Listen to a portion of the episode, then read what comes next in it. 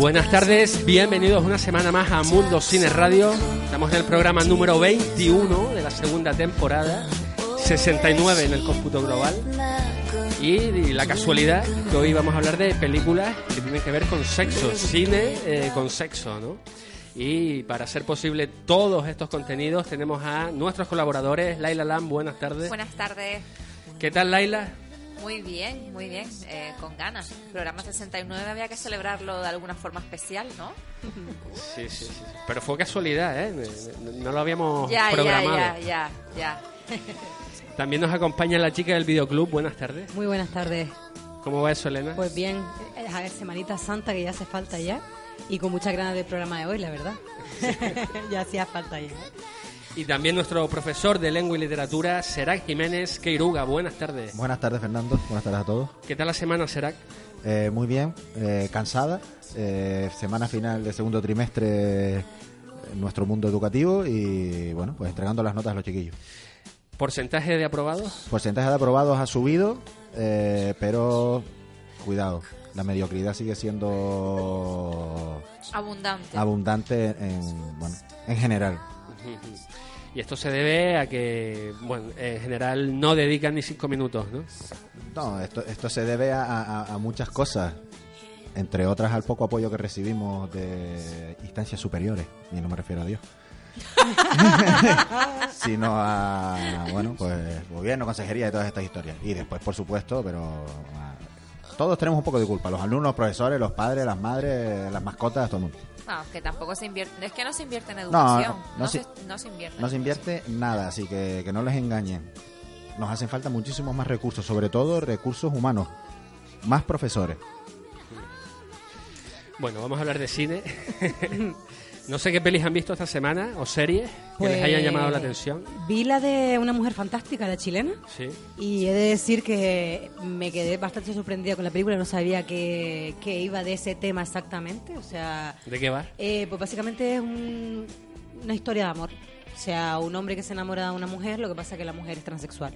Él está separado y tal, pasa una serie de cosas en la película. Y es como ella en el proceso de de que la gente entienda que es una historia de amor, que no es una prostituta que está con un hombre mayor por dinero, que todos los clichés que todos tenemos cuando vemos esa imagen fija, ¿sabes? Y la verdad que el discurso de ella, eh, cómo actúa, eh, la naturalidad, el director, cómo te enseña sus cambios de ropa, cosas íntimas que uno nunca las ha visto, ¿sabes? Eh, que también uno, por mucho que haya visto y tiene la mente muy abierta, pues hay cosas que se le escapan. Pero en todo momento es a una mujer, pero una mujer empoderadísima con, con, unos referentes familiares que son tan guay, ¿sabes? Que tú dices, tiene una base muy, muy bonita.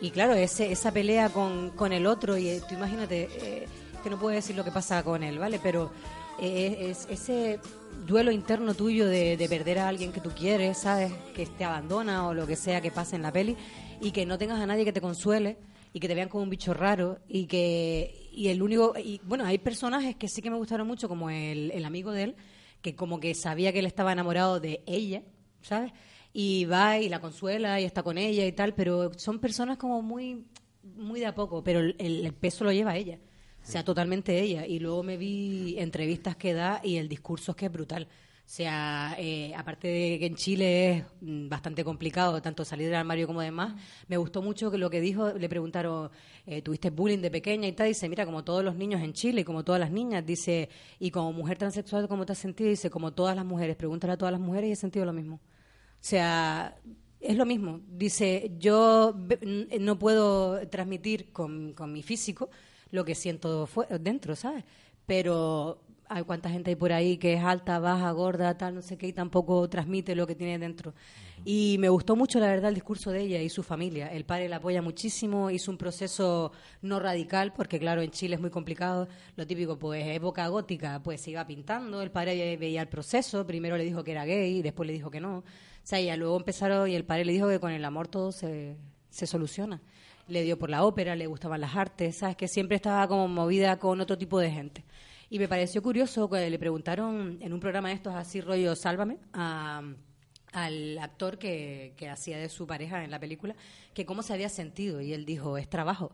¿Sabes? Lógicamente como persona yo nunca había trabajado con una persona transexual actriz Dice, pero es que en el set era todo como si fuéramos una familia y yo le preguntaba cosas íntimas para yo abrir mi mente y poder llegar a conectar como el personaje, ¿sabes? Y me pareció muy guay porque no iba de sobrado de, venga, no pasa nada. No, es que no hay mm, personas transexuales ahora más en la pantalla, la verdad, en Sense 8 y demás. Pero Bueno, bueno, bueno, y el grandísimo Almodóvar. ¿qué bueno, y? Almodóvar, es verdad, es verdad. Pero claro, viniendo de un país como Chile, tío, que Ya. yo era flipando, digo, pues mira, y la verdad que la recomiendo muchísimo, aparte que es muy, muy bonita la historia de amor. Ganó el Oscar a mejor película extranjera. Y es genial. Y ella canta en directo, canta ópera. Sé, yo me enamoré de ella. O sea, dije, es que tremenda mujer empoderada. Y es que parece hasta curioso porque nació hombre, ¿sabes? Es como para que tú veas que eso uno lo lleva dentro. Y poco más. Después ya me vi la peliculilla que luego hablaremos de erótica. Y luego estuve retomando series antiguas, porque como estuvimos hablando otro día de series, me puse a ver la de My So Called, a ver, que la voy a decir en inglés. My So Called Life o algo así. My es. So Called Life. Gracias, muchas gracias. Pues sale Jared Leto y Claire Danes y era de mis favoritas y tengo la banda sonora y me parece brutal y que si la pueden buscar está por el YouTube y es increíble. Y aquellos meses años que la volví a retomar, que no sabía, Ah, yo vi Cuéntame. yo no sabía que al final ellos dos, tú sabes que iban a, a que es mi palabra del año. Y ¿ellos dos quiénes son? eh, los protagonistas, el niño y la niña de aquellos meses años, El que era la, y la niña. la niña chinita esta. Que Porque el amigo del niño es... eh, El Es Marilyn Manson. Manson. Marilyn Todo, el Manson. mundo- todo el mundo lo sabe, después se Ve- convirtió en es- Marilyn Manson. Eso dicen. Yo no sé si es verdad, es verdad. Bueno, está, más No es que, verdad. está, está desmentido 400.000 Ah, vale, a veces, pero le dan la paliza, se la siguen de, dando. yo tengo Era teoría de que es feo. Milhouse, pero ustedes Yo es verdad. Sí, Mil- Igual. Sí se Milhouse. Milhouse sí, sí puede ser, Es Milhouse. pero el Marilyn niño, Manson el no niño es. me parecía precioso. Y resulta que al final, o sea, como toda serie adolescente, como hablamos el otro día de Dawson Crece, que me hizo mucha gracia lo de que entraban por la ventana y tal, eh, en aquellos esos años al final hay como una lluvia de verano, están en una gruta y hacen el amor. Y es como, y termina así la serie, digo, por Bajo la favor, lluvia. Bajo la lluvia. Y se estrenan, ¿no? Porque... Se estrenan porque era, ellos estaban enamorados desde pequeños. Digo, mm, hola. Y era muy bonito. No lo había visto al final, la verdad. Y dije, pues mira. Y poco más. Qué bien. Bueno, ya es bastante.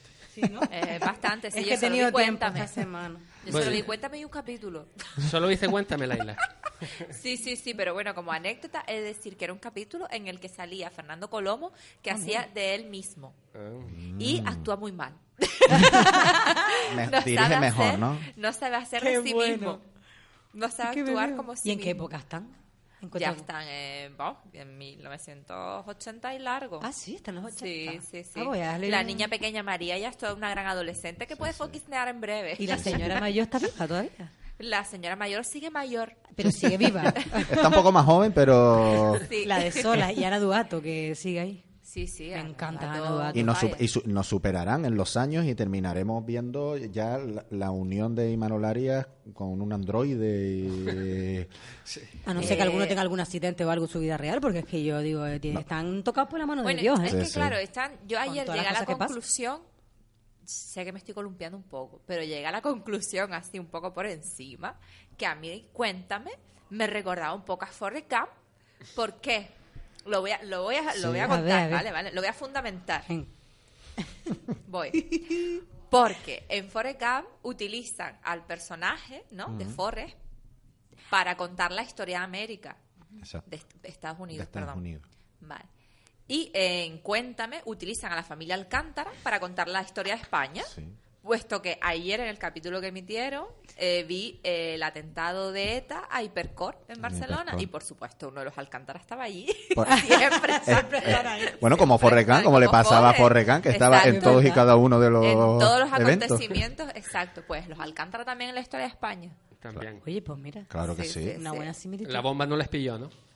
Eh, sí, les, les- les- claro que les pilló, lo que sobrevivieron.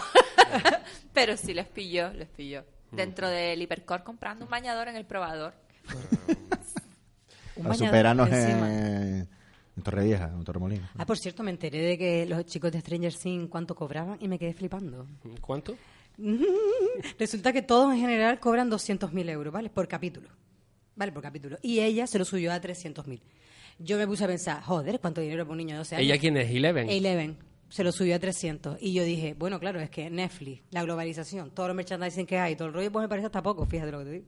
Es poco. Pero, sí. Joder, los de Friends cobraban un millón de dólares. Al final, millón de dólares. Hace 20 años. Sí, Cada pero, uno. pero eran mayores de edad, ¿eh? en la última en la última temporada y los de Big Bang Theory bueno no todos Penny y o sea Penny, Kelly Cuoco y Sheldon solo Y ellos dos creo Leonard también También, ese trío, ¿eh? Ese trío, ¿eh? Sí, porque hubo, hubo discusiones ahí Sí. entre los tres. y yo creo que están cobrando ya Igualaron el de los tres. sobre el millón de es que yo creo que al principio eran solo Kelly Cuoco y Jim Parsons y yo creo que después ya sumaron a, a, a Johnny Galecki que se llama el actor que hace de, de Leonard Leonard. pero yo creo que al principio eran ellos dos y yo creo que están cobrando sobre el millón de Claro, porque también Sobre el millón de dólares. Leonard es la réplica. Si Leonard no está, no no puede haber la gracia de Penny ni la gracia de Sheldon. sí bueno eh, me- Claro. me lo pintas desde ese punto de No, vista y que también y- Sheldon tiene la serie de, de cuando es pequeño. Sí. O sea, el pequeño Sheldon también se lleva un Sheldon porcentaje. crece, no sé cómo se llama, pero Sí, no, se llama así, el pequeño Sheldon. sí yo creo que se llama el pequeño Sheldon Está muy guay, ¿eh? pero yo lo Sí. hubiese puesto Que a Sheldon mí. Theory no me Por, gusta, pero por- por cierto, si, si me permite, me- me- eh, ap- aprovechando que se ha colado aquí Big Bang Theory,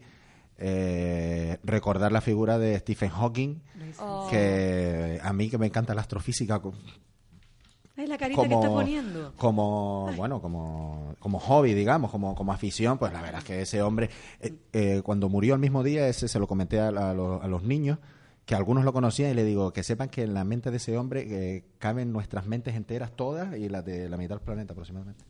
Bueno, Mm. Así que nada, aprovechando un poco el momento Hablamos de él friki. el otro día. Le dimos De- mucho cariño desde aquí. Sí. Sí, hablamos de él. Sí. Eh, Luego vimos el lamentable artículo de opinión de ABC de Sostres Ah, pero es que ese hombre... diciendo que pues que Stephen Hawking era lo peor, Ese, básicamente. ese, ¿En ese hombre, serio, ese hombre, sinceramente, me recuerda a un niño de, de instituto. Es decir, eh, solo habla para molestar. Sí. Es su, es su único objetivo en el mundo. Y sin contrastar información, Sí, sí, sí, sin, sí, sí. sin nada, ¿no? Es, es- es de la escuela de intereconomía, ¿no? Buah. Ya me lo dijiste todo ya. Pues yo estuve viendo un documental de Netflix que se llama, eh, ¿cómo era? Expedition Happiness. Expedition Happiness. Insoportable. Te provo- no te provocó happiness. Nada, nada, nada. Da vergüenza ajena verlo. ¿En Eh, serio? Sí, es como una peli de Instagram. Dos novios, un, un chico alemán y una chica. Él, al parecer, ha recorrido una parte del mundo en bicicleta. Ella es cantante. Y deciden irse en plan hippie, pero de hippie no tienen nada porque se gastan un pastonazo. Se van de Alemania a Estados Unidos. En Estados Unidos compran una guagua escolar, la reforman por dentro y hacen una casa. También se han llevado a su perro desde Alemania. Y, Pastor alemán. no, es otra raza. Bulldog francés. Y los tipos, los tipos, bueno, pues, pues hacen su casa en la guagua, con la guagua se van a Canadá y Alaska. Ya se les había acabado el visado de 20 días en Estados Unidos y pretenden volver a Estados Unidos y no les dejan pasar, evidentemente. Pensaban que a lo mejor yéndose tres o cuatro días le volvían a dar el permiso, ¿no? Se lo deniegan y ya empieza el patetismo porque ves a la chica como si fuera una refugiada siria bueno, pasándolo fatal. Eh, ¿Qué, derecho tienen estos a que yo no sea feliz, no? Básicamente. Y entonces empiezan a recorrer todo Estados Unidos, parte de Canadá, tienen la idea de llegar a México. Y en ese viaje, pues hay unas imágenes muy bonitas, es lo mejor de la película. La banda sonora insoportable también. Y, y van yendo por sitios, pero de los que no se da ninguna información, ni cultural, ni histórica, ni nada. Simplemente son los dos Instagramers estos diciendo pues qué bonita es la montaña, qué aire más puro, qué feliz soy y tal. A todo esto, el perro pasándolo fatal, porque el perro no está acostumbrado a estar 18 horas dentro de una guagua. Y entonces Pero mira, ni el perro ni yo, ¿qué quieres que te diga? Sí. Además cuentan una cosa muy mal y es que el perro se lesiona de las dos patas. De repente vemos al perro vendado y no sabemos bien cómo le ha pasado. Mm, Después le da una serie de golpes de calor porque lo llevan al Gran Cañón e intentan jugar con él ahí con una solajera tremenda. Y, y el perro se le desmaya incluso. Ya Bueno, sé lo que fue lo que le cabreó a Fernando. Sí, sí, pero por supuesto. que- Pero es que ya l- lo peor de todo es que eh, llegan a México y se ve el tonto del protagonista dándole un burrito al perro después de todo lo que ha sufrido ese perro. Y bueno, al Con final eso picante. Eso te iba a decir, como Sí, no sí, tienen sí, el colon irritable los picante. perros, joder. al final no pueden llegar a Sudamérica, sino que se quedan en México y, y bueno, todo bastante ñoño, un postureo, un pasteleo impresionante y que da bastante vergüenza ajena, sinceramente. Y es que solo el título, Expedición Felicidad, ya dices, mira, vete por ahí, mi niña. Bueno, El mundo Eh, que así que muy muy decepcionado con el pasteleo ese de, de documental, que ya te digo, es como un documental de Instagram. Sí, con los documentales hay que tener bastante cuidado, la verdad. O sea, pues es que te, los, te ponen el tráiler y parece que es una bomba, ¿sabes? O de repente te encuentras una maravilla. Lógicamente, nunca me acuerdo de los nombres de los documentales, no sé si les pasa a ustedes. Con las películas sí me quedo con los nombres, pero el documental se me olvidan. Y me he visto maravillas, tío. Me, me- recuerdo que vi uno de una chica, me lo acabas de recordar, una chica que de repente, la noche a la mañana, llega a su casa y se cae al suelo y le da como un ictus y empieza, y se gra- ella es mm, videocámara, y empieza a grabarse desde cero, de cómo va aprendiendo a caminar, a leer, a todo el rollo y tal. Y es una pasada, una pasada. Ese está en Netflix. Sí. Tengo que mirar cómo se llama, el próximo día lo diré. Pero sí que he visto, y, hay- y también hay uno de un chico que se despoja de todas las cosas que tiene en casa, las mete dentro de un, de un almacén de estos típicos americanos, y cuando va necesitando algo lo va cogiendo. O sea, tengo frío, una manta. Quiero comer, bajo, compro y tal. Pero que, vamos, que vive con tres cosas y duerme desnudo. O sea, va cogiendo según va necesitando, porque dice que tiene demasiadas cosas. Bueno, no estaba mal. Lo grabó él mismo. También pudimos ver el cuarto capítulo de Fariña esta semana. ¿Lo ¿Qué viste? Laila? no lo vi. ¿No? No, Ah. tengo tiempo. Esta semana no he tenido tiempo ni de la fariña. Yo los voy a ver todos, lo prometo, eh, ahora en Semana Santa. De hecho, creo que hoy lo veré. Oye, ¿qué tal será? Que nosotros hablamos de fariña la semana pasada. No la he visto. No.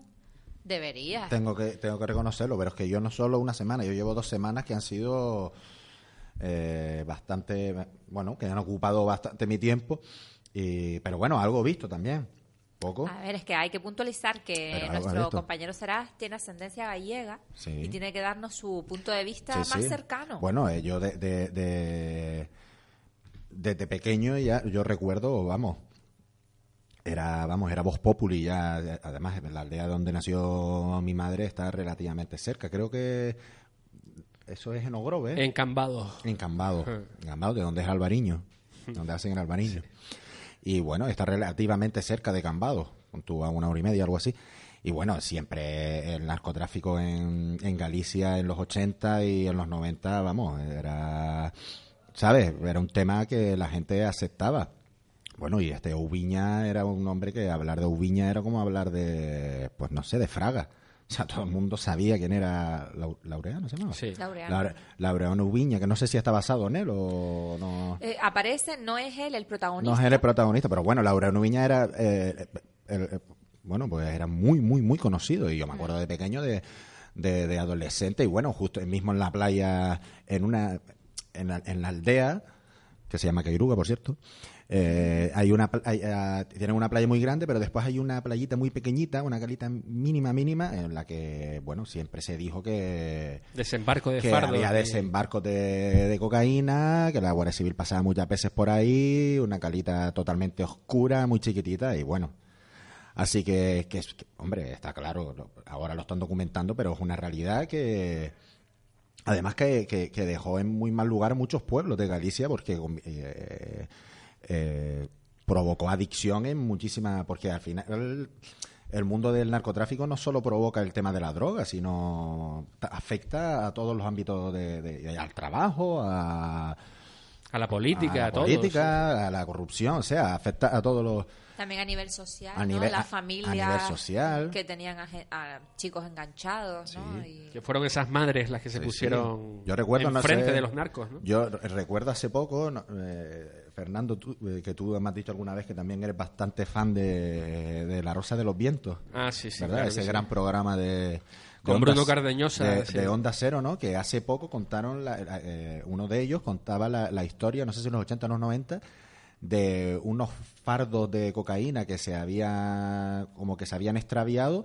en, un- en una aldea gallega y los vecinos lo recogieron y al final quedó una especie de quedó como, como- el pueblo se convirtió en un pueblo fantasma. Era un poco como The Walking Dead Porque ¿Verdad? la gente se, se llegaba a decir, esto no sé si está dentro de la leyenda o no, pero que bueno, que la gente empanaba la comida con, con la cocaína. ¿Sabes? Empanaban las croquetas y, la- y, la- y las pechugas. Sí, y porque va- no sabían muy No bien. sabían Eh, no, lo que sabía, habían ¿no? encontrado. No- no sabía muy bien lo que se habían encontrado y por lo visto el pueblo quedó absolutamente, eh, vamos, era un pueblo fantasma. Letárgico. Y era, y era en esa misma época en la que estamos hablando, así que... A eso lo tengo que buscar. Yo creo Inter- que te va a gustar mucho. Sí, sí, no, la veré seguro y cuando tenga... Aprovecha ahora. Ahora, ahora, Semana ahora Santa. Semana Santa me voy a poner Santa. al día. Sí, además solo llevan cuatro. Sí. Sí. Pues mira, lo voy a ver. Pues de las mejores series españolas de los Sí. últimos años. Sí, sí, sí. qué sí. bueno, qué bueno. Sí, sí. Le Además, da- un tema muy... Sobrepasa, cuéntame que ya es decir. Sí, sí, sí. Para mí en el top están Crematorio y Fariña. Ya, ¿eh? Crem- crematorio es que es crematorio, brutal. eh, crematorio no la he visto, pero es que no la he visto porque me leí el libro y el libro es tan maravilloso que, que pff, me da un miedo ver la película. No, no, no, eh. de verdad, si no han leído la novela serie. de Chirves, la tienen que leer porque es cojonuda. Es la bomba. Sí de claro. La Pues tú tienes que ver la serie será La veré, la veré, sé que... protagonizada por Pepe, Sancho, que ¿no? hace un papelón Que sale es Garrido. su- su último papel. Su Su último último papel. Sí, y además es cortita, ¿no? Sí, son seis Seis capítulos, o capítulos. así. Era de Sí, Canal Plus, ¿no? Pues la Sí. tendré que ver a ver si está al nivel de la novela, y- porque si está al nivel de la novela ya, ya será mucho decir, ¿eh? No, he oído buenas críticas, la verdad. Sale Aura también. Sí, sí. ¿Alguna peli más que hayan visto esta semana? No, pero hay un estreno que sí quería hablar de él, porque vi el tráiler y creo que puede haber una, una película buena española eh, este año, espero, por favor. Porque, a ver, se estrena una película de Daniel Carpasoro, la de mm, El Aviso, y se estrena el día 23. Según he leído, pone que es una mezcla eh, de suspense, saltos temporales eh, y sobrenatural. Va de un policía que es Raúl Arevalo. Raúl Arevalo. Raúl. Sí, Arevalo. visto el tráiler. Sí, yo también lo oía. Que desaparece un niño en el 2008 y él otra vez aparece en el 2018. O sea, como que él puede saltar a los espacio-tiempo.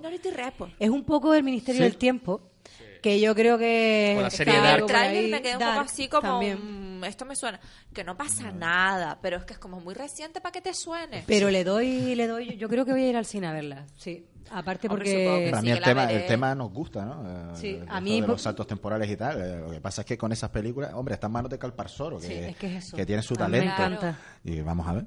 Raúl Arevalo de la encuesta y Aura Garrido, lógicamente. O sea que iré al cine. Lógicamente, porque Porque sí, Igual si ya- no saliese Aura, no ibas al cine. Eh, y lo- mm, eh, no lo sé.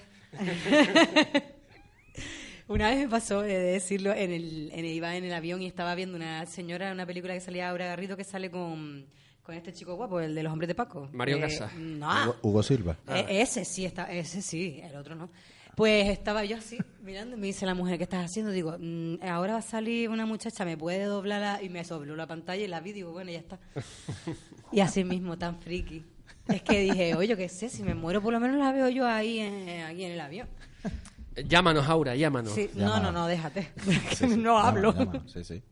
vemos a, Elena bajo la mesa No, no, yo me desmayo. y eso que Aura no nos ve ¿Más cositas? Bueno, yo, yo tengo que decir que ya que llevo la, la he seguido durante durante mucho tiempo, pues sigo viendo Walking Dead. ¿Ah, sí? ¿Y qué tal?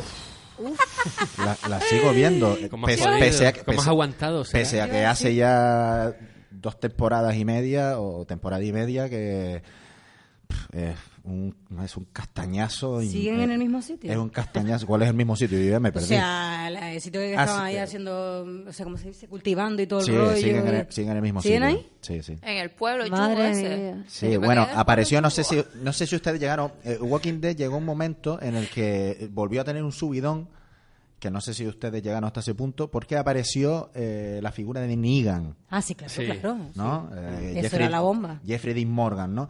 Bueno, pff, le- lo han desaprovechado tanto a ese personaje Ah, que, sí, que todavía no lo han que- matado. que- que es lamentable. Pero no, tengo que decir que me vi mi, mi capítulo de Walking Dead, porque ya que estoy, la, la- ya, ya la acabo, ¿no? Eh, ya después de tanto tiempo y tantos capítulos. Ahora, eso no quita para decir que, que, que Walking Dead ahora mismo es una serie menor. Qué una- putada, tío. una serie podían haberla terminado muy bien. Sí, la podrían haber acabado hace tiempo. Hace ya. tiempo. Es que si no puede ser eterna, porque a Es que después no no sé que cu- encuentren la cura, puede es ser que no hay eterna. cu- claro, cuando- los zombies nunca se van a morir. Cuando se metieron en... los zombies ya están muertos Cla- Por eso. no, y ellos también porque están infectados. O sea, cuando tú le disparas están muertos. O sea, como pasó con el colega, ¿te acuerdas? todo, en el todo. capítulo aquel. Pero eh, me acuerdo que cuando llegaron a un, un científico, ¿te acuerdas? Que Bueno, esa llegaron- era la primera, En la la- primera que llegaron un científico y digo yo, pues digo yo que ya va a terminar. Pues no, y siguieron. Sí. O sea, es como, tío. En principio se acaba ahora, es que creo. Es brutal, ¿eh? Creo que se acaba ahora ya. Creo que le quedan como cuatro capítulos. Yo estoy deseando que se acabe. La serie. Sí. Ah, ya termina ya. Creo que le queda, no sé si tiene una temporada más. No, no, no, por favor. No, no. creo, pero creo que no. Yo creo que le queda. Porque Que no acabe ya, que acabe es que ya, no que- que ni suplicio, nada, no eh. han dicho el último capítulo de Walking No, Dead". porque yo creo que la gente ya ha perdido un poco el. Hombre, que Juego de Tronos le hizo mucha sombra, Le, ¿eh? le ha perdido un poco ya el, el gusto a, Walking Dead, que tuvo en su momento. Fue un bombazo, pero. Pero creo que la gente se aburrió.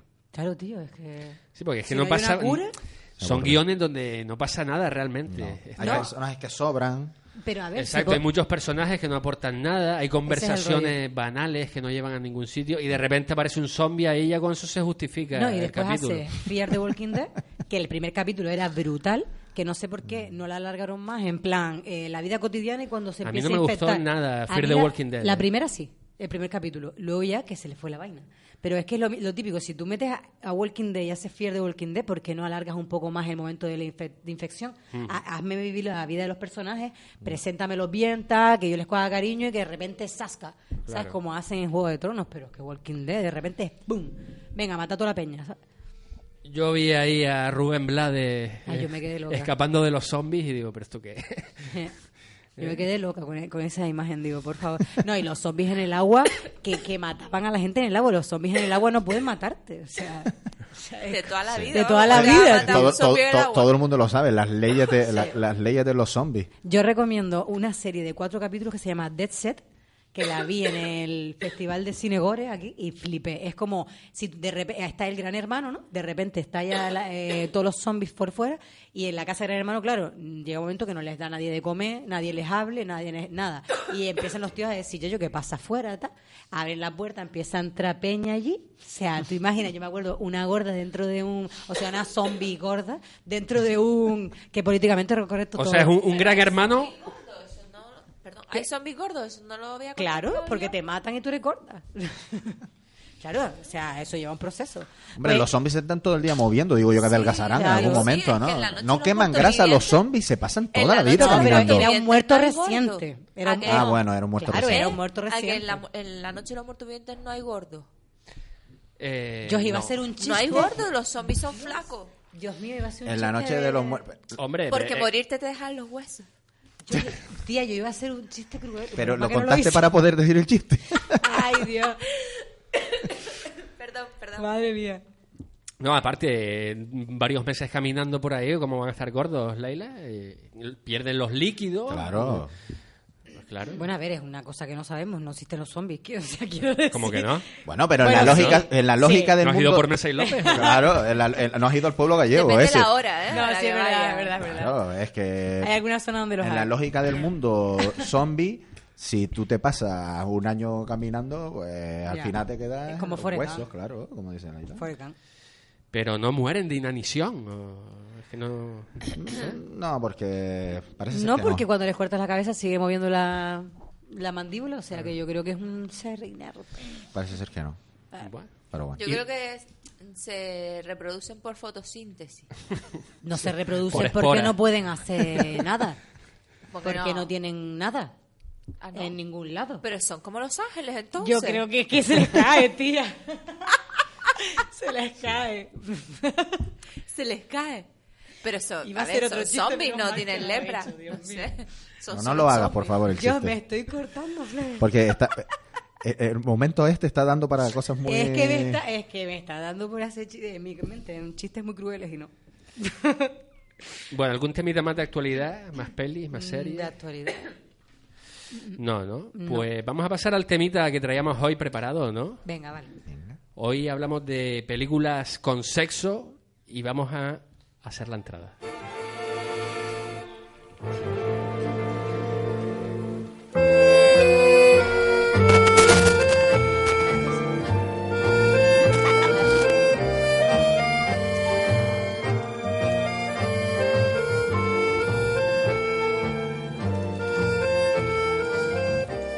Bueno, estamos escuchando la sintonía de Último Tango en París. De Gato Barbieri, el gran músico latino. Sí, Y bueno, yo es que cuando se nombra el sexo en el cine, es la primera peli que me viene a la cabeza. No sé ustedes. Eh, quizá eh, no por el sexo tan explícito que podemos ver en otras pelis mucho más, más intensamente, como pueden ser Lucía y el sexo, por ejemplo, sino por, por, por- por el, el rollo salvaje y que es el, el sexo lo que maneja toda la situación. Todo, toda la peli gira alrededor de un encuentro entre dos personas que distan bastante en edad, un hombre de mediana edad y una joven de 19 años, Él tiene 48, creo. Y ella 19. y ella 19. Vale, él es eh, El nada grandísimo. más y nada menos que Mm. Marlon Brando Madre mía. y ella es ahora nada más y nada menos que María Snyder. Y digo ahora porque en aquel momento pues no era lo que mm, como la consideramos ahora, ¿no? Eh, y Bueno, fue ya, ya falleció María Snyder, ¿no? sí, Guapísima. falleció en 2011 y sobrevivió a Marlon Brando, supongo que ese fue su su mérito. Sí. No a Bertolucci. no a Bertolucci. Y, y bueno, eh, no sé, a mí esta peli me, me producía así como cierta ternura, ¿no? Era como... eh, eh, fue in- intentaron prohibirla, se censuró te- en muchos países. ¿Pero qué parte te, te daba ternura? ¿La de la mantequilla? o?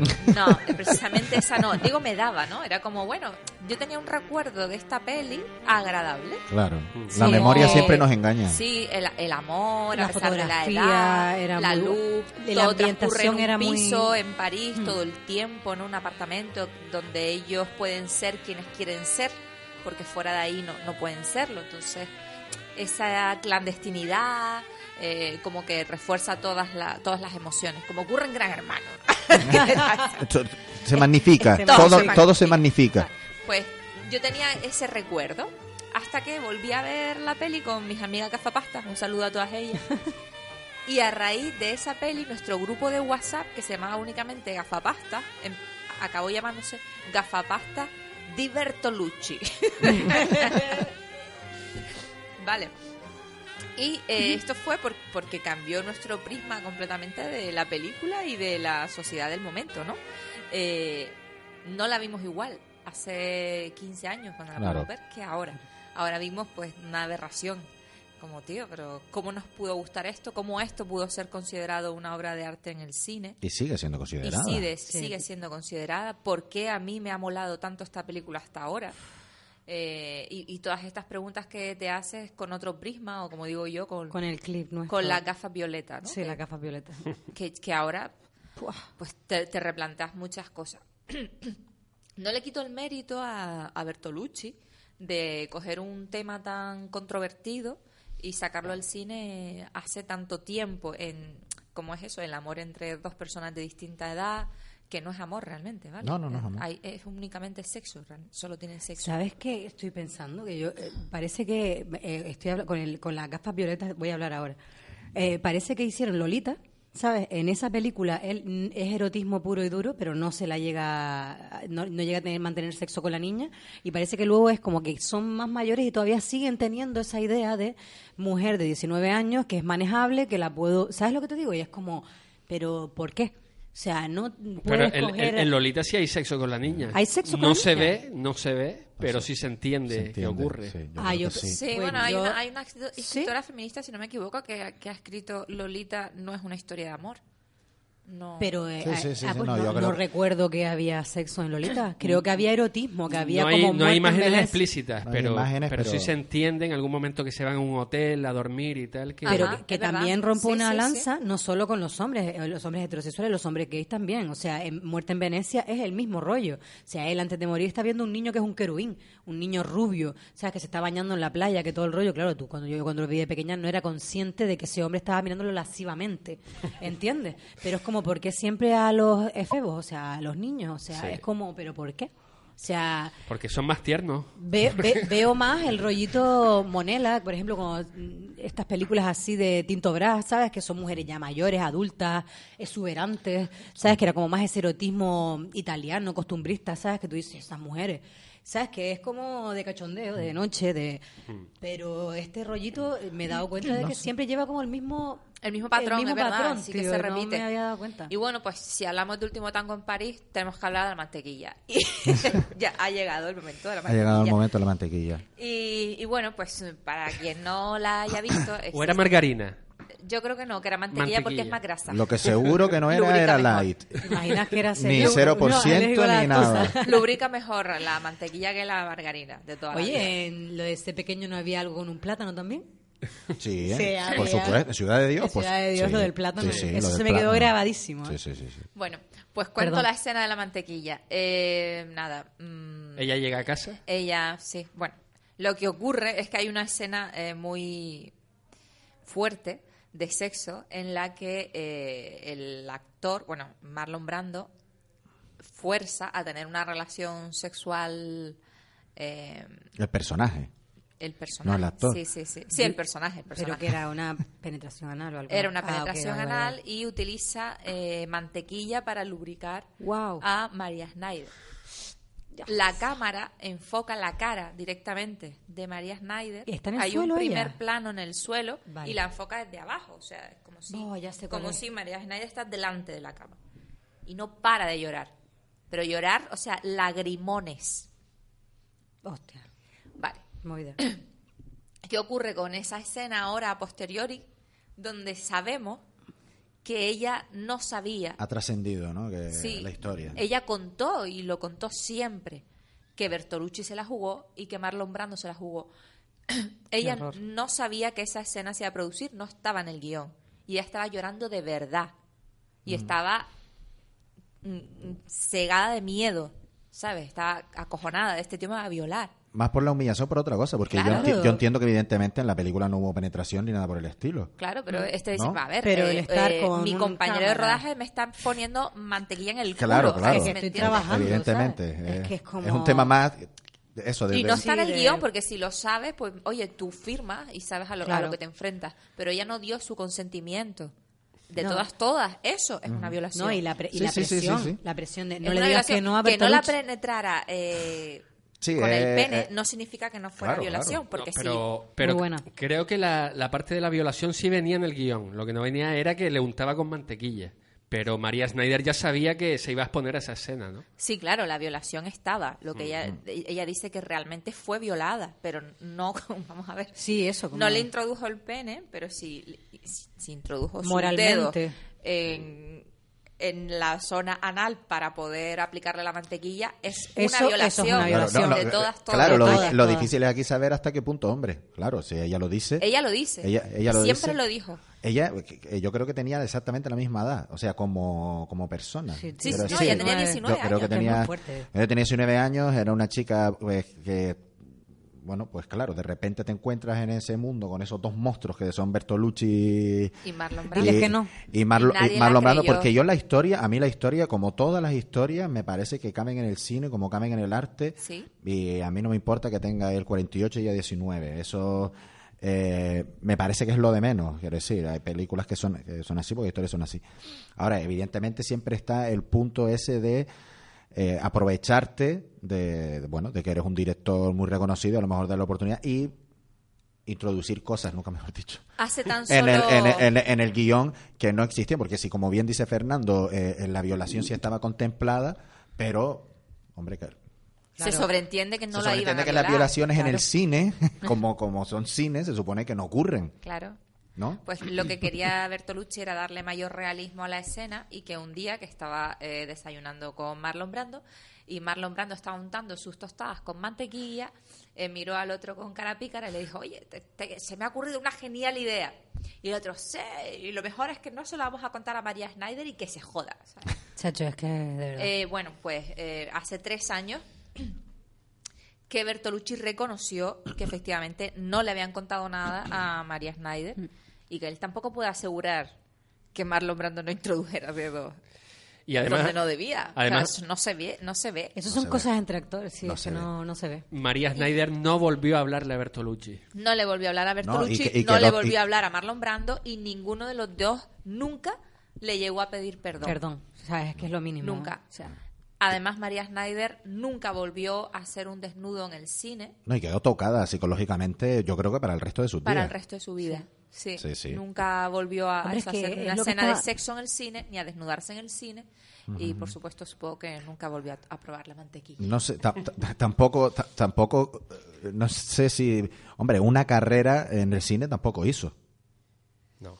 No, pero es que. Quiero decir que esa- a lo que no sé si siguió haciendo joven, películas, supongo que sí Es seguiría que- haciendo películas, pero evidentemente ella ya no hizo, o sea, no, no hizo, no hizo carrera, digamos, eh, exitosa en el cine.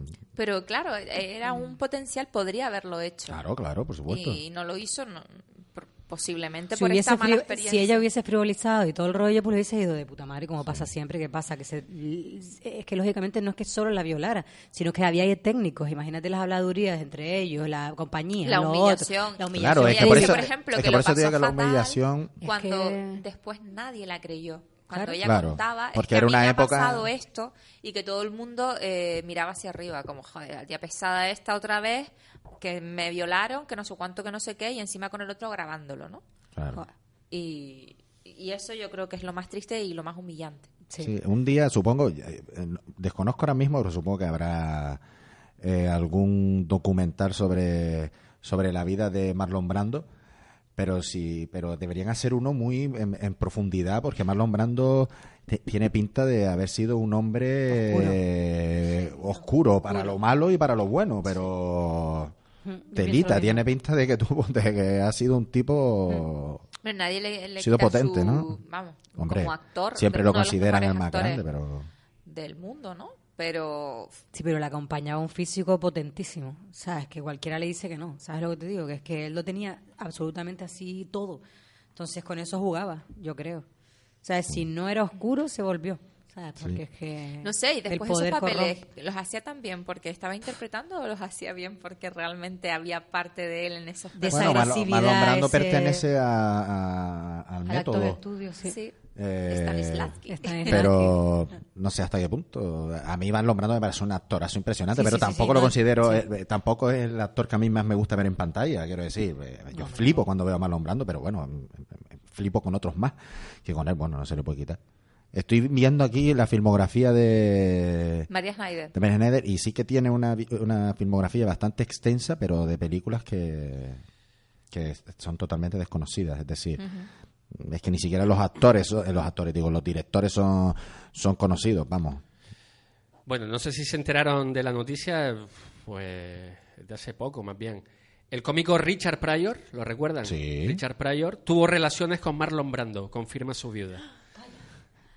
¿Qué dice? Sí. Bueno, Marlon Brando Richard siempre, Pryor siempre se ha dicho que siempre se ha dicho que bisexual era. Pero igual que James Dean, Montgomery Clift, todos los de la Eh, época sí, eran bisexuales. eh, Sí. Pero con, con Richard Pryor, bueno. Eh. La viuda de Richard Pryor decía, eran los 70, las drogas todavía eran buenas. Si te metías la suficiente cocaína, te podrías follar a un radiador y enviarle flores por la mañana. Ah, bueno, qué simpática ella, pues mira. El amor libre. Sí, ¿no? Sí, esto lo decía. Jennifer Pryor. Pues parece que sí, que Richard Pryor y Marlon Brandon tuvieron... Qué grande Richard Brando- Pryor, qué grande. Cómo me gusta a mí esa, esa película tan tonta que es El Gran Despilfarro. Ay, sí. es que cómo, cómo me gusta a mí esa película. Sí, sí. Y lo tonta Me que acaba es. de venir ahora Christian Qué gran pareja con Jim Wilder. ¿eh? Sí, a Christian Slater en. Amor a quemarropa cuando decía al único hombre que me follaría sería a Elvis Presley.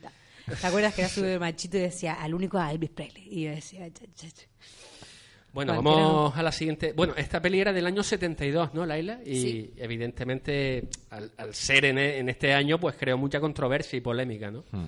Claro, es eso. Fue que censurada en muchísimos fue países. censurada en muchísimos países y, y tardaron en emitirla porque, porque no pasaba el filtro, ¿no? La De- gente, la gente iba de España a Francia para ver la película. ¿De qué Claro. año es, perdón? 72. Sí, en, lo- en los, en el año, en lo- en- al poco de- del 2000, en los 2000, por decirlo así.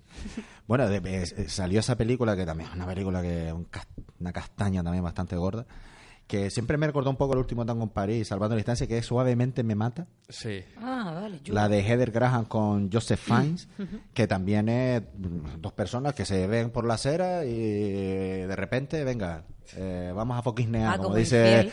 Ya, ya, ya. Infiel molaba. Bueno, pero infiel, pero en infiel hay más relación entre ellos dos.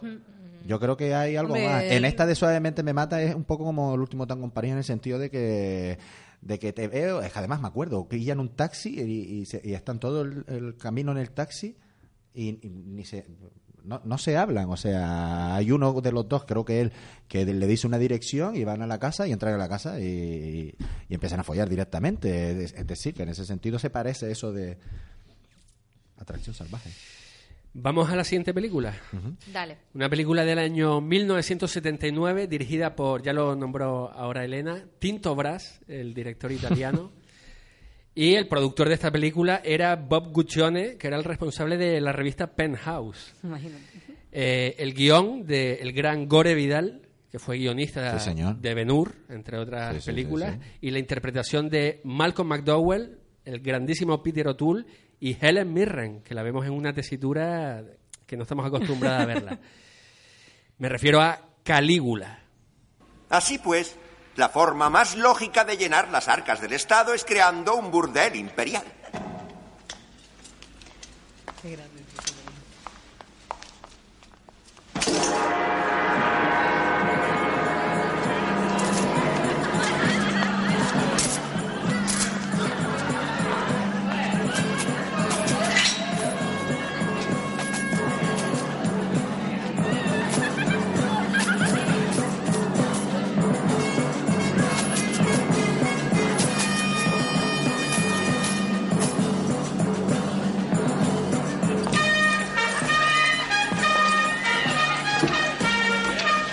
Como veis, damas y caballeros, hemos gastado mucho dinero para poder ofreceros la mejor carne del imperio.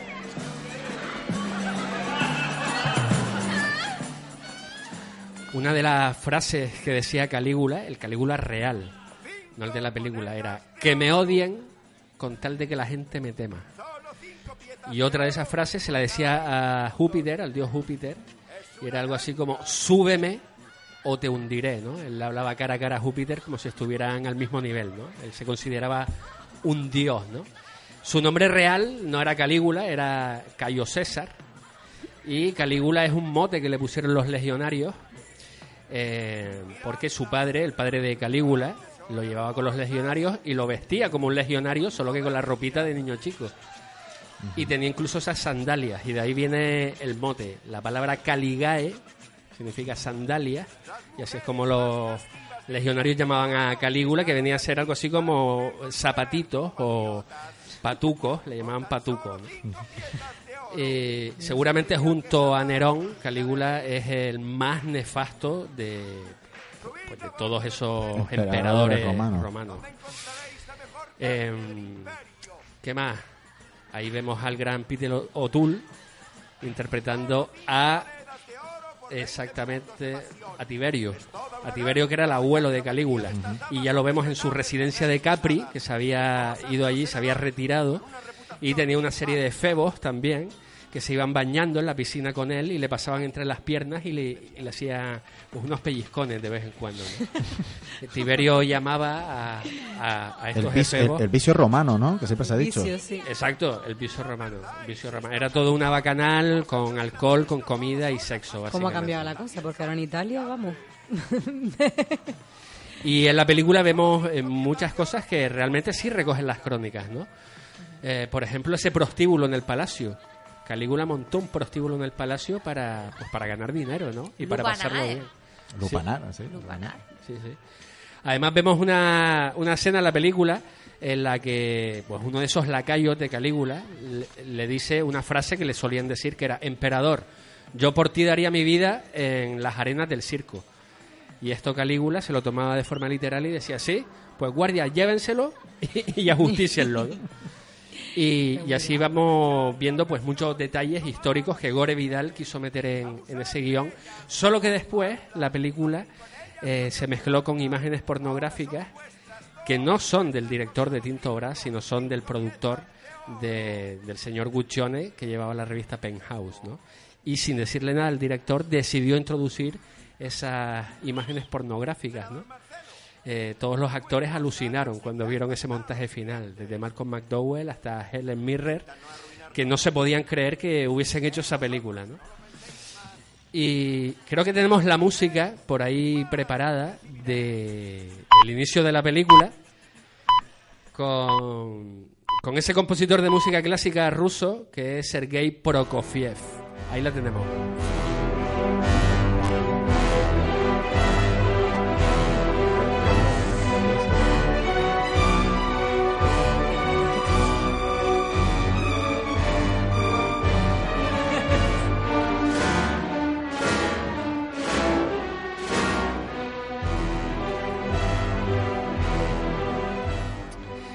¿De qué va esta película? Pues bueno, tiene una mezcla de géneros. Tiene género erótico, género porno, pero también histórico y drama, ¿no? Eh, Y, y Peplum. y peplum también, sí, sí. Peplum que recordamos que es ese género que hablaba de, pues, de las pelis romanas. ¿no? Peli romana.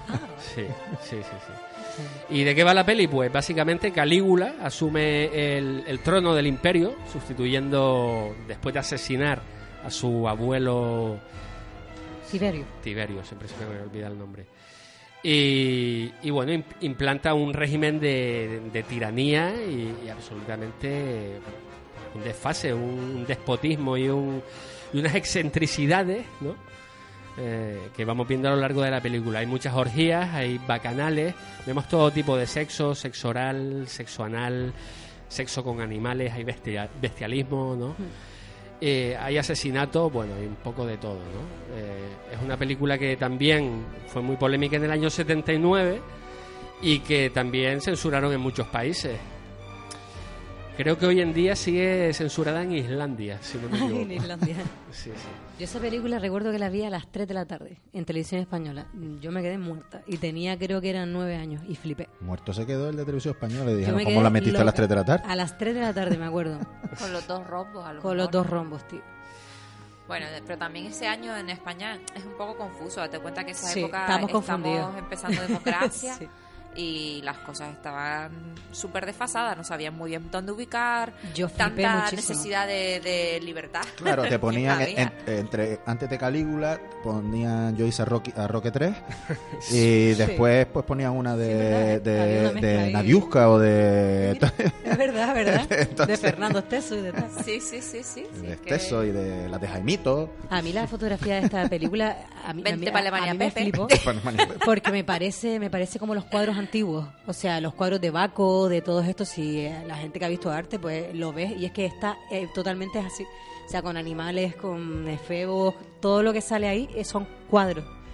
¿Sabes? No me, me está en una línea muy fina de parecer súper mala, ¿sabes? De parecer porno estúpido y es una obra de arte. Sí. O sea, Se nota el guion de Gore Vidal, ¿eh? Sí. Tiene momentos Tiene- buenísimos la película. No, y la- el vestuario, la fotografía, los actores, los extras.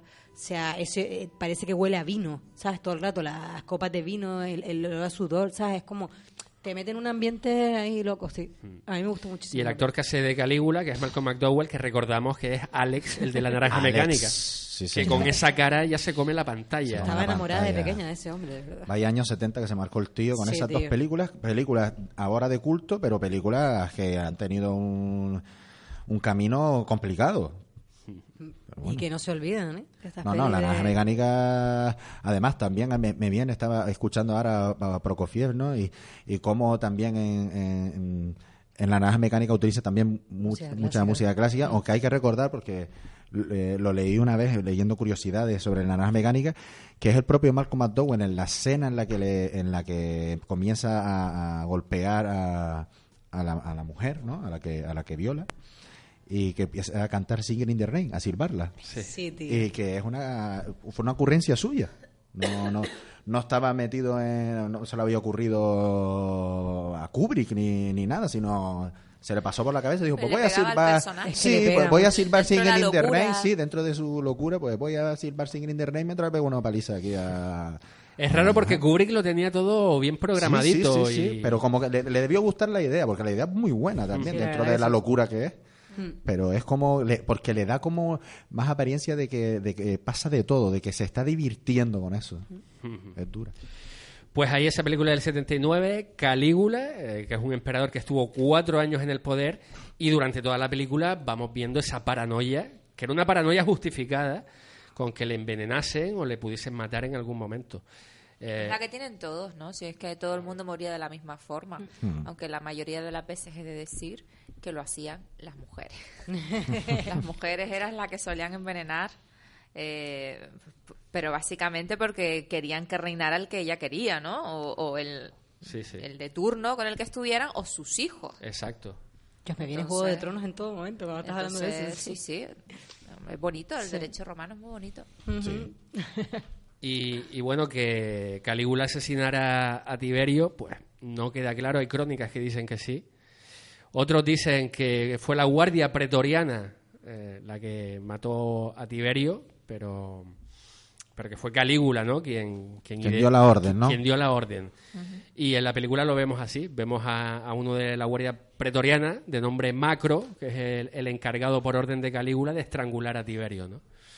O sea que sí, sí, Gore Vidal sí hizo un guion basándose en, en la historia que conocemos de Calígula, ¿no? Sí, parece que sí, que dentro de lo que son, vamos, que lo que yo di en Derecho Romano por lo menos, eh, una de las películas que eran fieles a la historia era Calígula, Calígula. curiosamente, y que Gladiator No, no, no. a ver, Ni de horror, coñas. horror, horror. ni de coña. La serie, la serie Lo Roma- único bueno que tiene es que, vamos, que Marco Aurelio era un santo, pero da- ya No. está, ya está. Del La resto, serie de Roma no es muy buena y es, y es totalmente histórica. La mejor- Y mucho me- sexo me flipó. La mejor, por lo visto, es Yo Claudio. Yo, Claudio. La ¿De que más se adapta a la historia es una serie. Es una serie. Ah, para verla. Vamos a ir un momento a publicidad y seguimos hablando de sexo en el cine. Sintonizas Radio Juventud de Gran Canaria. ¿Cansado de navegar lento? ¿No tienes cobertura de internet en tu zona? Alisios Telecom, operadora 100% canaria, te da la solución con descarga ilimitada y sin permanencia. Visítanos en alisiostelecom.com.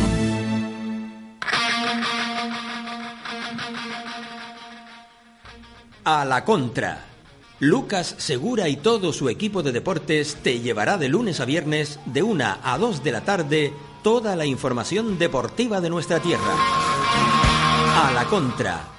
Con Lucas Segura. Radio Juventud de Gran Canaria. 94.1 FM. El éxito solo es para aquellos que han hecho de lo imposible lo probable, de lo probable lo cotidiano y de lo cotidiano su filosofía. Pisar con firmeza se vuelve fundamental para alcanzar tu éxito. Tu calzado es la herramienta. Es tu fiel aliado que te ayuda a mantenerte vertical. Y en Calzados Navarro lo sabemos. Calzados Navarro es tu zapatería.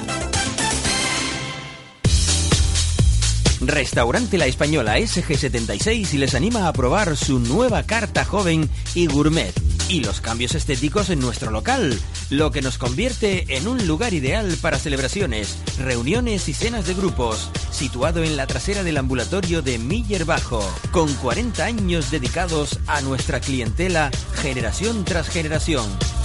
Visítanos en Facebook La Española SG76. Teléfono 928 36 81 47. Restaurante La Española SG76. Al pan pan y al buen pan, panificadora El Canelo. Nuestras especialidades: pan común, pan rústico, moldes, bombón y croissants. Atención especial al mundo de la hostelería. Panificadora El Canelo. Estamos en la calle Arinaga 12, urbanización Lomo Blanco Las Torres. Panificadora El Canelo es una empresa canaria. Y su teléfono el 928 48 59 27. Cada mañana de 10 a 1 de la tarde en Radio Juventud de Gran Canaria navega el crucero informativo musical Primer Plano con Luis Mario Fernández. Sintonizas Radio Juventud de Gran Canaria. Son las 7 y 10 en Mundo Cine, bueno, las y 9 todavía. Y estábamos hablando de cine y sexo. Habíamos nombrado ya El último tango en París, también Calígula. Vamos a una peli de los 90, dirigida por Paul Verhoeven. Y tenemos por ahí el audio. ¿Utiliza drogas, señorita Tramen? A veces. ¿Las utilizó con el señor Bass? Sí. ¿Qué clase de drogas? Cocaína. ¿Has follado alguna vez con cocaína, Nick?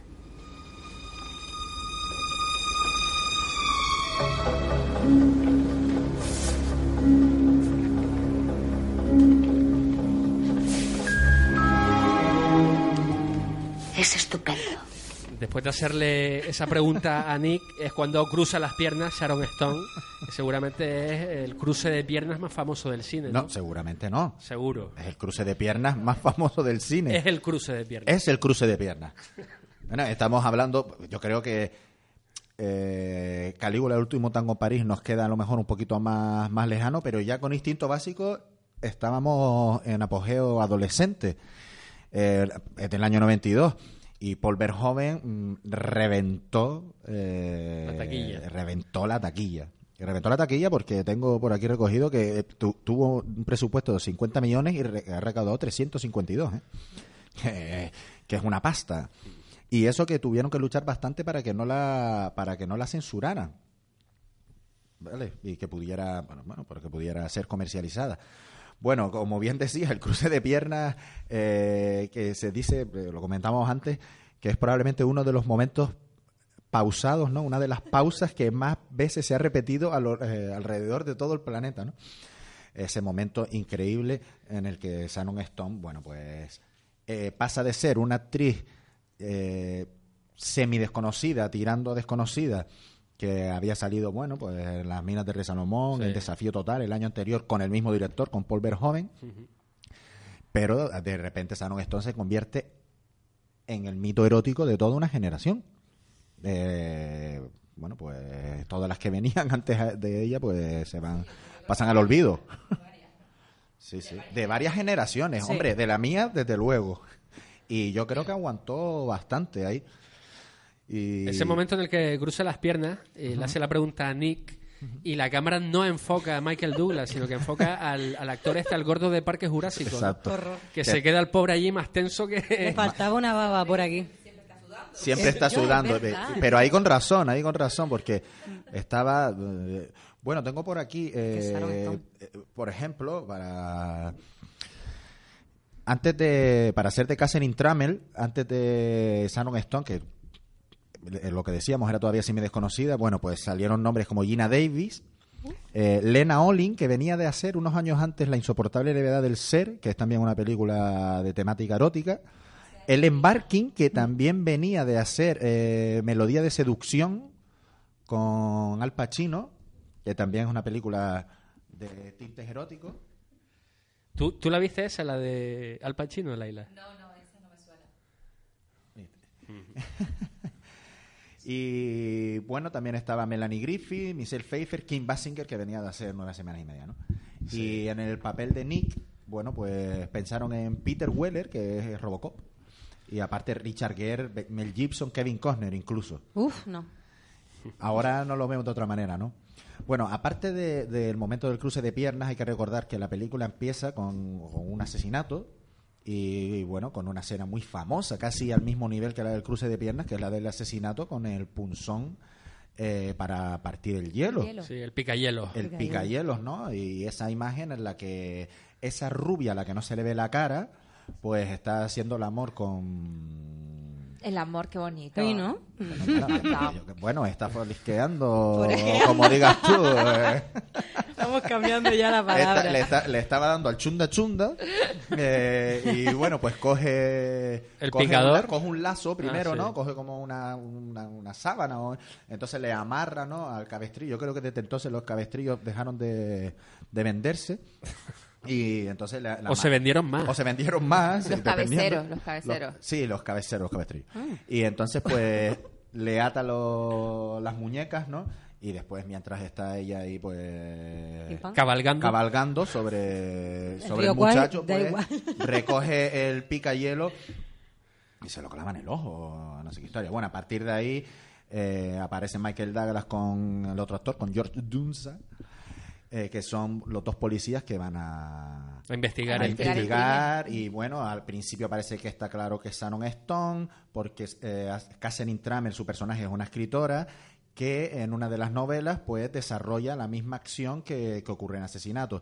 Empiezan a investigar, bueno, pues se sabe que Sharon Stone tiene como un pasado un poco, un poco turbio, que al final se termina uniendo con el otro personaje en Discordia, que es el personaje de Jen Triplehorn, que es la amante de, de Nick, y que bueno pues tenía desde hace tiempo una historia ahí eh, con, con Sharon Stone también de, de acoso y de, de- bueno al final eh, Sharon- eh, Michael Douglas no le queda otra que rendirse ante ante los encantos de, de Sharon Stone y bueno para el que no haya visto la peli lo siento pero han pasado 26 años Eso ya no es spoiler, esto eso ya, no, es, eso ya no es cultura spoiler. ya. o sea. Así que bueno, al final eh, parece que se crea una especie de emboscada en la que Michael Douglas termina asesinando a, a Triplehorn y bueno, pues vuelve a irse con Sharon Stone. eh, Claro, porque es que él la cree al final. Cree, cree claro, que es inocente. Claro, cree que es inocente. Y además eh, se enamora. muy se, importante. se- se- se enamora de ella Sí. Eh, y entonces pues le dice eso de bueno pues como no parece le pregunta algo como en plan y tú crees que tendremos como una vida juntos no y Sharon Stone le dice como ni de coña algo así le viene a decir entonces dice bueno pues vamos a follar como leones no y se van allí y acaba la, la película no también amarrándole y ese momento en el que ella vuelve a bajar el brazo y parece que se atisba de nuevo ese ese. La película es muy buena, la película, Sí. quiero decir, es una película buena, muy bien hecha, bien montada, pero que ha trascendido, se le ha quitado un poco. Por otras el- cosas, Ha sí. trascendido por otras cosas, pero. Pero bueno, eh, eh, ya es un personaje femenino. Bastante muy potente, sí. poderoso, muy dos, ¿eh? potente. La escritora la ella, sí. manipulación psicológica de Sharon Stone que era capaz de volver locos a todos y cada uno de los que están alrededor, hombres y mujeres, y tenerlos comiendo de su mano mm, con una facilidad. Eh, Recuerden que también tiene unas experiencias, bueno, experiencias no, eh, ella es bisexual porque también tiene tiene un rollo con, con otra con otra chica que se cela de Michael Douglas e intenta intenta quitarlo de en medio, ¿no? Y bueno, pues yo creo que Instinto Básico, que por cierto, eh, vi por aquí que eh, la primera idea que tenían para llamarla era Love Hearts, o sea, El amor duele, como una de las novelas de Catherine Tramer, precisamente.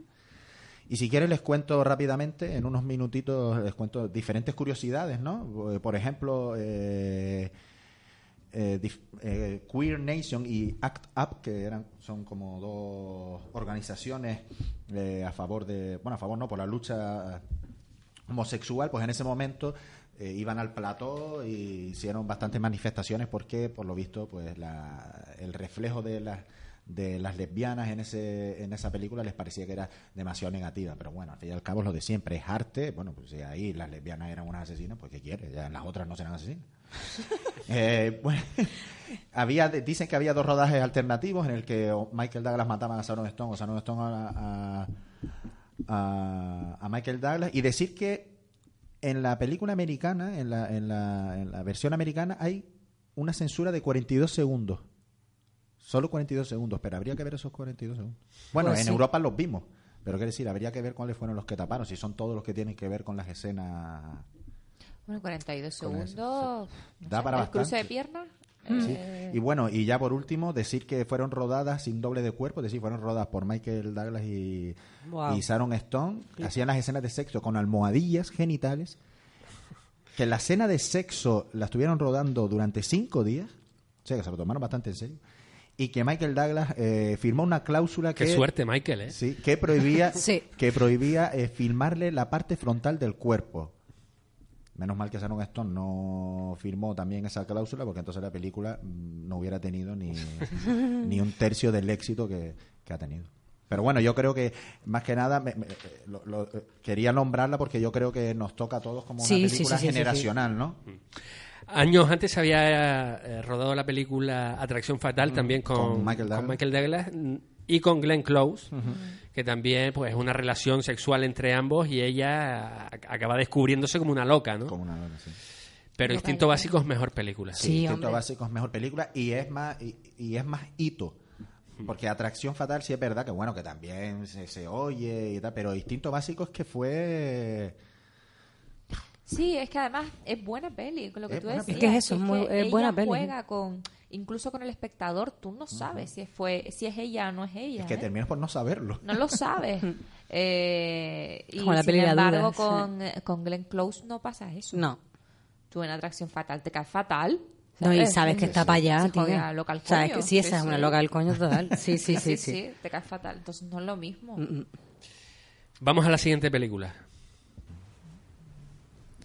Deja de vacilarme, Adele, y dime desde cuándo te acuestas con él. ¿Eh? No me acuesto con él. ¿Desde cuándo me mientes? No me acuesto con él.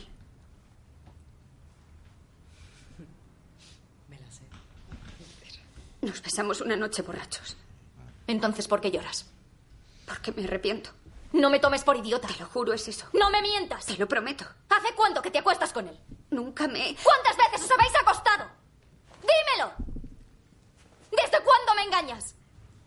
¿Hace cuánto que me tomas por tonta? No te tomo por tonta, jamás te he tomado por tonta. Vete de aquí. Venga, que te largues. No quiero una mentirosa. Lárgate, coge tus cosas y vete. ¡Vamos! ¡Que te largues! Me he acostado dos o tres veces con él, no lo sé. ¿Dos o tres veces? Pero no te lo dije porque. porque no sabía. No te lo podía explicar, fue una tontería. Me sentía muy sola. ¿Estás enamorada de él? Pues claro que no estoy enamorada de él, solo me sentía muy sola. Pero nunca quise hacerte daño. Joder, lo siento. Es solo que la he cagado. No es nada lo de este chico, es solo un compañero, ha sido una tontería. Bueno, en esta película se llama La vida de Adele, del 2013. En esta escena, Adele es Sarchopoulos, que se llama así en la vida real. Cuánta intensidad, ¿no? Eh, se cortó la mano cerrando la puerta y siguieron con la toma porque el director es cojonudo, ¿sabes? Voy a contar unas cosillas del director, se llama De la Tif eh, Kechiche, que es franco-tunecino él. Normalmente hace películas costumbristas, ¿sabes? Eh, Súper largas, esta película dura tres horas, eh, le encanta ver a la peña comer, le encanta ver a la peña vistiéndose, o sea, se puede pegar horas y horas y horas buscando un, que vayas caminando por una calle y haya una mirada, o sea, la escena de Adele. El o sea, paso voy de a explicar- peatones, paso de En el que ella peatones estuvo como tres semanas para rodar esa, esa, esa escena, o sea, porque el tío quería esa imagen de cuando ellas se encuentran, que haya esa conexión y tal. Y claro, empecé a, a leer de la peli. Bueno, la película es una chica que se llama Adele. Está basada en una, en una historia gráfica que se llama eh, El Perfect Blue, o me parece que es, es de una chica italiana. eh, de, una, de una chica que empieza a descubrir su sexualidad desde muy pequeña, bueno, de estar en el instituto y tal, y adolescente y tal, tiene amigos que sí que son gays y tal, pero que vamos, que tampoco en Francia, es una película francesa. Y claro, la, en la historia gráfica ella no se llamaba Adele, pero como en el rodaje mm, siempre la tenían personificada como Adele, Adele, Adele, llegó un punto que dijeron, mira, llamamos la vida de Adele. ¿Sabes? Básicamente, la chica que escribió la historia gráfica no está muy de acuerdo con la película porque metieron cosas que no estaba muy de acuerdo no las escenas sexuales, eso estaba muy de acuerdo porque lógicamente es lo que lo hacemos todos.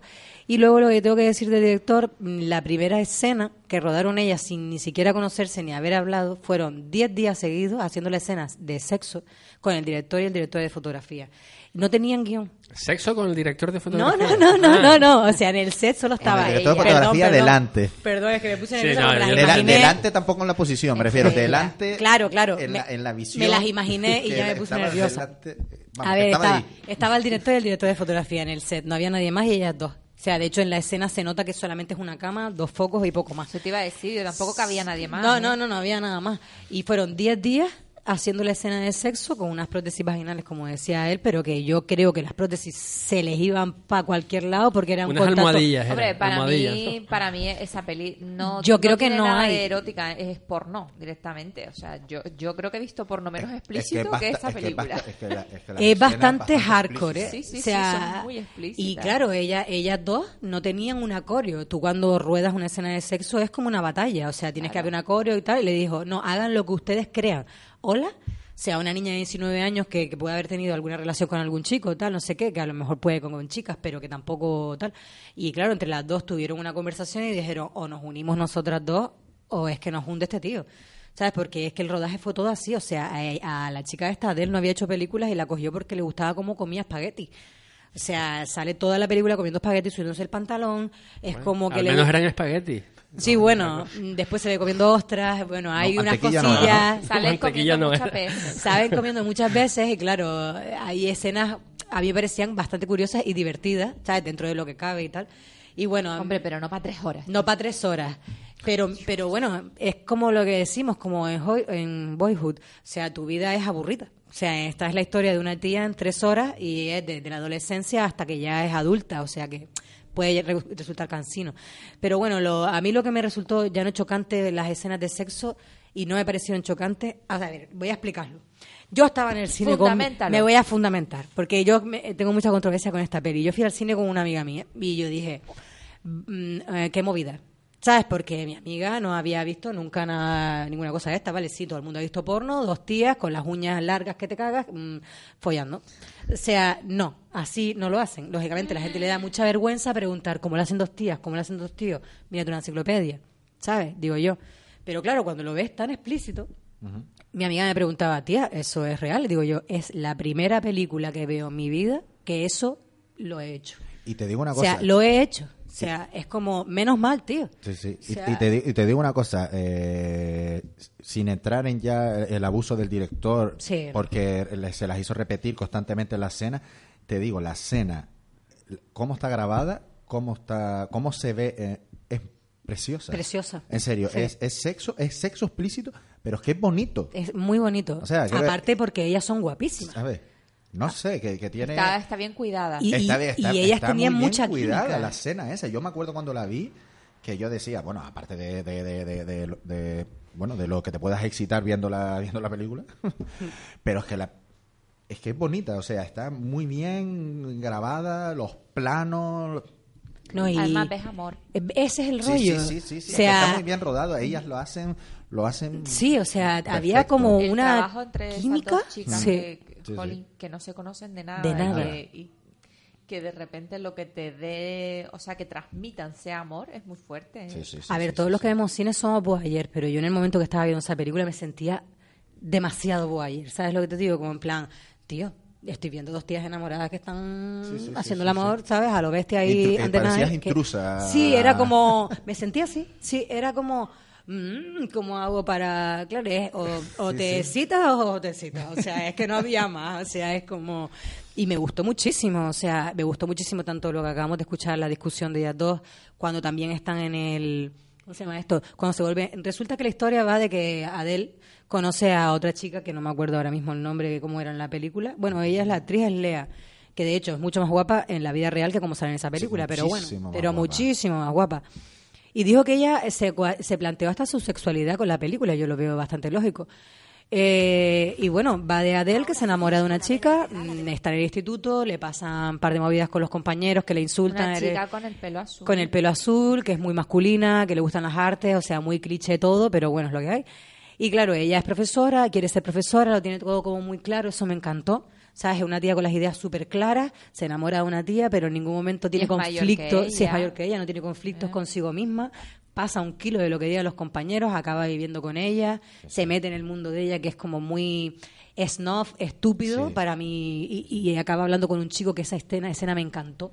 ¿Sabes? Hablaba hablando con un chico de, de películas de acción, ¿sabes? Como en plan, necesito salir de esta locura de arte contemporáneo Exacto. que no entiendo. del claro, esnovismo, lo que del decías esnovismo. ese, de ese y claro, Cultureta. cuando cultureta to- Cultureta estúpido. postureo constante. Eh, postureo. Sí. Sí. y encima como eh, no contándole cosas de, de- de su pareja anteriores, ¿sabes? La chica aquella que estaba embarazada que y todo el rollo. sí. Claro que tú oyes la discusión y cuando yo te cuento esto, yo la entiendo, que se haya acostado con su compañero de trabajo. Sí, no, sí, ¿Sabes? yo creo que todos lo entendimos. Todos lo entendimos. O sea, lo que yo no entendí es la, la tipa esta que va de moderna y todo el rollo, insultándola, pegándola Sí, y vete de casa. en esa, fue en esa, en fue esa muy- escena. Sí, como, como ese rol masculino. O sea, ahora muy con las real gafas también. violetas. Es muy real. Es muy real Sí, también. sí. Era una, lesbia- una lesbiana machista, o sea, totalmente Sí, sí. machista. O sea, yo, a mí me cayó hasta mal, o sea, y sobre todo el final cuando vuelven a quedar, que ella está, como nos pasa a todos, que te dejan, quedas otra vez con la persona y estás destruido, intentas que la persona te haga caso y esa persona tiene una fuerza sobre ti que tú no puedes llegar y sabe cómo manejarte y llevarte a su terreno, pues en ese momento yo decía, pero es que es un, un- una, una- un margen masculino. O sea, es que cogió como el rol masculino malo. ¿Sabes lo que te digo? Que suele Bueno, pasar que- con... Que no, no sé, que no tiene nada que ¿Sabes? ver con De- los sexos, sino con las personas. Y que hay veces que, siempre machista, hay, en, las parejas, pues hay alguna que... eh, Más dominante Más y dominante otra- y otra más sumisa. Siempre ocurre lo mismo. Y hay veces en el que el mismo personaje puede ser ambas Ambas personalidades cosas, en distintas relaciones. Entonces, cuando comienza una relación es importante posicionarse. Sí. La película sobre sobre sobre las relaciones pasa un poco como, bueno, no, no en el mismo sentido que Instinto Básico, pero pero me refiero también la película eh, se ha quedado con esa historia de esas escenas tan potentes, pero la, la historia es un drama Sí. y es un drama súper bien contado. Es una, eh, eh, sabe, eh, el director, o por lo menos el guionista, se nota que sabe bastante de relaciones y que, y que ah, si no ha pasado por eso, pues que es una película No, y- muy, muy y- lograda que está... Y bastante lograda para haberla rodado un hombre. Muy y te lo digo contada. esto porque luego mm, tengo la... anti- Adoro a Julio Meden, pero hizo Habitación en Roma y fue una cagada. O sea, una cagada porque entiendo que hay estereotipos. O sea, a veces hay que ponerlos porque, a ver, mm, no vamos a decir, venga, voy a ser un personaje ambiguo, tal, no te tienes que centrar y decir, pues venga, una chica que sea un poco masculina, la otra tal. Pero es que llega un punto en que eso ya no es así. O sea, eh, no, no, no parece como que tienen Forzado, un- es muy forzado, sí, o sea, forzado, ¿no? Lo- venga, el tío gay con las plumas, lo otro tal. Y después cuando vemos un tío normal, normal, un tío que va al gimnasio, no sé qué, que va a y va al fútbol y de repente pues es gay, pues ¿qué pasa? Que no, ¿Sabes? Es como que todavía me faltan historias que me lleguen porque me parezca, me parezcan reales. Esta me pareció real, muy real. Me encantó. Sí, a mí es la una gran- es una de- gran película. A mí me me- a costó mí me un poco, pero sí me gustó mucho. A mí, a mí me. Y la- las películas francesas suelen gustarme mucho en ese tipo de temas de las relaciones, las relaciones de amor y tal. También son un poco locos del coño, vamos a decirlo así, porque los franceses es todo como que lo hacen dentro de casa todo. Fuera son estupendos, pero dentro de casa son como se les va la olla, cosa que en España no. En España, mm, en un parque nos lo hacemos, ¿sabes lo que te digo? Eh, Bueno, bueno. a Unos más que otros. Lo digo por el sentido de que es que hablar de, de películas eh, de sexo en España es que hemos tenido una libertad comparado con otros países. ¿Sabes? Por ejemplo, Lucía y el sexo, yo qué sé. Sí, o como Almodóvar. Almodóvar, que lo vemos tan normal. Bueno, y en O sea, todas, un aunque, no, aunque, un- aunque, aunque no fueran, eh, Sí, aunque no aunque no fueran fueran eróticas, había una época en la que en una película española era imposible que no se vieran las tetas de una mujer. Claro, claro. Pero es que mm, prefiero eso a ver violencia. Todas las del destape. Todas, todas. Todas, ¿no? Y de- incluso yo me, y me después. hinché a ver, pero de pequeña, tío. Sí, sí, sí, sí. De pequeña, de pequeña. Yo me hinché a ver tetas y. Vamos, y- vamos, ¿eh? Sí, sí. Hombre, peluches, Porky. porque estaban. y peluche. Las películas de Sí, Porky no, eran El peluche de la cantudo. Sí, sí, sí, pero, pero es que salía sin mosca. Y además ahora, por la tarde, Mm. terminaba Barrio Sésamo y empezaba... Jaimito. Sí, no Yo, sé. eh, yo, Jaimito, ¿Y cómo, cómo acabó de Barrio Sésamo, digo, Ruth Gabriel, haciendo oh, días contados? días contados, qué enseñando, guapa. enseñando su peluche. Sí. Su peluche sesentero, sí. Sí, enseñando sí. sus peluches. Pasó de niña de Barrio Sésamo a, Ah, a- Sí, a- sí. a montárselo Haciendo- con un etarra, ¿no? ha- haciendo muy buen papel, por cierto, Sí, ¿eh? ¿eh? Bueno, no que salía Sí. con Candela Peña en esa peli, ¿eh? Sí, Días sí. contados y con Con Carmelo Gómez, muy Sí, grande. Esa época del cine español estuvo Torre genial. Molino Sí. 76, Que Candela bu- Peña también. también, también, también. todo. No, y, y lo que hablábamos antes, o sea, las películas españolas rollo eh, La Ardilla Roja, ¿sabes? Emma Suárez, esa mujer, por Todas, favor. mm, que era pura sexualidad, eh, la que hablamos antes, Leonor Walding, en Son de Mar, o sea, esa escena de ella con la, con la chaqueta se llama la de Ana blanca. Belén? Eh, La Pasión La Turca. Pasión Pasión Turca. Sí. Lo, eh, también apunté por aquí. Penélope Cruz también ha, enseñ- ha- ¿eh? se ha enseñado su, su cuerpo repetidas veces. Sí. Vamos, jamón, Sí. jamón, Jamón, abre jamón. los ojos. Y Eh, ellos también, ¿eh? Ahí sí, Ellos sí, ellos, España- ellos Sí, también. En sí. España no se cortan, ¿eh? No, los Jorge culetes los hemos visto los también. culitos y, la, y lo demás, sí. Sí, porque, bueno, nada, igual. Eh, después apunté así que empecé yo a pensar, digo, ¿cuál ha sido la primera película que yo vi ero- erótica o que saliera algo de sexo y tal? Se lo estaba contando a Fer. Se llamaba El Amante, que es de 1991, y recuerdo que la alquilábamos a escondidas y, era, y no era en la sección porno, era erótica. Y la alquilábamos las compañeras, las amigas del cole y nos la veíamos. Y era como, ese era, era una historia eh, como eh, creo que era en Camboya, era un hombre muy guapo, chino así, que se enamoraba de una niña que, a ver cómo era, que vivía con unas monjas y entonces ella los fines de semana salía a pasear. Entonces él como que la sedujo y tal, todo vestido de blanco, quedaban en un sitio muy oscuro. Era tan sexual, o sea, el hombre era tan guapo, ella, eh, o sea, una brutalidad. Que te digo, perdona que te interrumpa. Que era tan guay. Sí, termina, No, perdona. no, no, es que me subió la libido, dime. No, porque, porque hablando de eso, que eh, eh, hay que decir que el cine oriental es un cine súper erótico. Súper erótico. Ahí está El Imperio de los Sentidos, por ejemplo. Y ya no el Imperio de Sentidos, que es, digamos, la, la película La- por antonomasia. Todo en general, Pero ¿eh? que en el, el y además hace, hace una sexualidad Muy sutil. bastante sutil. Y elegante, sí. Sí, Deseando sí, amar, sí. Deseando Deseo amar. Y- Deseo peligro, otra que, que es una traducción que no me gustó. Pero bueno, de Anne Lee o La doncella que hablamos Mm. Ah, el otro doncella. día de de, de, de Old Boy, del director, es decir, que Sí, de Park Chan-wook. Sí, el, la- el cine, el cine oriental... Y las historias de amor también, las historias de amor son como muy, no sé, no sé qué, o sea, a ver cómo te digo, eh, no son tan explícitas tampoco, ¿sabes lo que te digo? O sea, estoy enamorada de ti, pero hay una carga ahí, ¿sabes? Que tú dices, que tú terminas la peli y dices, se han besado, y no se han besado, pero es como que, ¿sabes? Que tú dices, tío, Sí, y es como lo que el viento se lo que llevó. Y luego tengo algunas así que recuerdo cuando estaba en el videoclub, lo voy a decir rápido, eh, Nueve Som, se la recomiendo, El diario de Leila y Melissa P. El diario de Leila, a Melissa P. Melissa P. y el Nueve Som, he de recomendarlas, son dos personas, un chico y una chica, se conocen en un bar y hacen, o sea, follan durante nueve canciones. La banda sonora es brutal y ellos Si dos son de Pink Floyd, se estuvieron cuatro horas. y ellos dos son súper andróginos. Te puedes sentir identificada tanto con él como con ella. Me pareció ¿Y, súper natural. y la de Diario de una ninfómana la viste? Me encantó, lloré. Mm. Porque me pareció una enfermedad que, que es muy dura. ¿eh? O sea, Ninfomaniac no, no ha salido. Sí, de Von Trier, ¿no? De Von Trier. No la- Que además no la son dos películas. Sí, no son me- dos pelis. bueno, pues Tampoco ya ha tienen salido- deberes para el fin de semana. Sí. Sí, Sí. Bueno, este fin de semana vamos a estar calentitos, pero vamos, de aquí al lunes Hombre, por lo menos. Semana Santa. Eh, pues no nombramos tampoco Ice White Shad, ¿no? Oh. WhatsApp. De, de Stanley Kubrick. Eh, Shame. Shame, ¡Ostras! shame. Pero esa tenemos que hacer un programa Pero solo. claro, pero Zane ya va más con, la, con, con un trastorno también. Sí. Que es buenísima, Zane. Sí, qué buena Sí, sí, es. pero, Eh, pero se ve. la, se la ve. película erótica por excelencia, también francesa, Emmanuel. Buah. Por supuesto. Las edades de Lulú también. Que Las edades de Las Lulú, edades de Qué dura. qué Ese dura, libro me lo leía yo con las tapas tapadas para que no se Qué viera. dura. Y por supuesto, nueve semanas y media, que sí la nombramos, pero, bueno, Pero la bueno. pasamos otra, muy rápido. otra, otra que también, que ha pasado ya casi más que Kim Basinger, ha pasado la, la canción de Joe Cocker. Sí. Sí, es verdad, ¿eh? Sí, sí, sí, sí. Se, se Pues utiliza sí. para todos sea, los striptease. cu- cualquier striptease can you leave your head on. Sí, Hombre, sí. pero es verdad que esa peli también, yo creo que creó eh, el icono de Kim Basinger Sí. versus el icono de Sharon Stone, porque yo recuerdo la época de los 90 en la que yo tenía compañeros que eran más de Kim Basinger y otros que eran más de Sharon Stone. Yo, Yo soy más, de las dos. yo soy más de Sharon Pero yo Stone. soy más de Sharon Stone siempre, siempre lo seré. Yo de. Emma Suárez me quedo. Bueno, tenemos que marcharnos. Volvemos la próxima semana. Estamos en facebook.com barra Mundo Cine Radio y todos los podcasts en iVoox a cualquier hora y día de la semana. Hasta la semana que viene. Les Feliz deja- semana. les dejamos con la música de Calígula de Sergei Prokofiev. Chao. Hasta luego. Chao.